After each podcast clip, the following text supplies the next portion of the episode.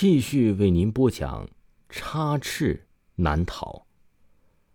阿雪皱着眉，忍着呼吸，将痰盂里的污秽物啊倒进了旁边的一个蹲坑里，然后又打开门口的水龙头洗刷起痰盂来。他没有发现，此时在一个黑暗的公厕里，一个邪恶的黑影正悄悄地从最深处朝他走了过来。阿雪洗好了痰盂后，关上了水龙头，就要往外走。突然，她的脖子被人一把从后面勒住。阿雪感到自己的呼吸异常困难起来。她感到身后的那个人力气很大。很快，阿雪被身后的那个人呢是拖到了公厕的最深处。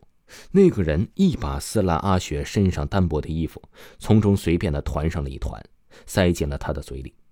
然后他便控制住了阿雪的双手，欺身而上。阿雪不停的扭动着身子，奋力的挣扎着，但是没有用啊。大概路上有一辆车正巧从那里经过，一道灯光从公厕的窗户那里射了进来。刹那之间，阿雪清楚的看了看那个男人的脸，瞬间他的眼睛睁大了。那个男人此时也正巧对上了阿雪的眼睛，他看到阿雪那睁大的眼睛时，就明白他已经认出他来，心下一阵慌乱，情急之下呀，他伸出了一个食指，残忍的一下一下的戳进了阿雪的眼睛。阿雪感到从眼睛里传来了一阵剧烈的疼痛，她奋力的挣扎着，竟一下挣脱了那个男人的控制。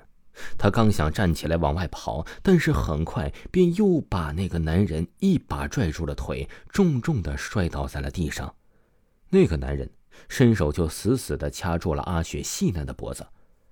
也不知道过了多久，那个男人才慢慢的松开了手。这时他才发现，阿雪是僵硬的躺在了地上，一动也不动了。他惊恐的在地上往后退了几步，然后便仓皇的跑了出去。很快呀，就消失在外面那无边无际的黑暗之中了。第二天清晨，早上上厕所的人都发现了横尸在公厕里的阿雪，惊恐不已的他们赶紧去报了警。警察们迅速的赶了过来，通过现场的痕迹勘查及大量的调查走访，警察们首先把怀疑目标定在了阿雪母亲时他们的身上。但是警察们很快就发现，侯伟并没有作案时间，因为生性好赌的他昨晚从石华家出来之后啊，一直直到天亮，警察们就传了侯伟的几个赌友，他们正是侯伟确实那一夜一整晚都跟他们在一起，连厕所都没有去上过。那这凶手究竟是谁呢？是一起手段残忍、性质非常恶劣的刑事案件，警察们不敢松懈，继续呀在阿雪他家勘察痕迹。根据现场勘查痕迹可以发现，现场啊并没有多少的防备。阿雪应该是在毫无防备之下，一下就被人控制住，说明这个人对这附近的地况非常熟悉，有可能还对阿雪的生活规律十分了解，或者更有这可能就是作案的是阿雪的一个熟人。这样一来，警察们的摸查的范围就逐渐缩小。很快，一个男人就进入了他们的视线。这个男人叫郭峰，就住在阿雪家楼下。他的家中啊，有一个常年卧病的老父亲。郭峰今年三十岁了，无业，平日里呀就靠他父亲那些退休工资。他呀为人非常孤僻，不善与人交流，至今他都没有成家。警察们很快就来到他家，将其带至警局。之所以这么快就锁定郭峰，他还有一个重要原因，就是有人告诉警察，他曾经在案发那天夜里。看到了郭峰从外面慌慌张张的回了家。警局里呀，警察面对了郭峰，表现的他非常镇定。他一再表明，案发那天晚上他一直都待在家中，哪儿也没去。他的老父亲可以为他证明，可是这并不能说明什么。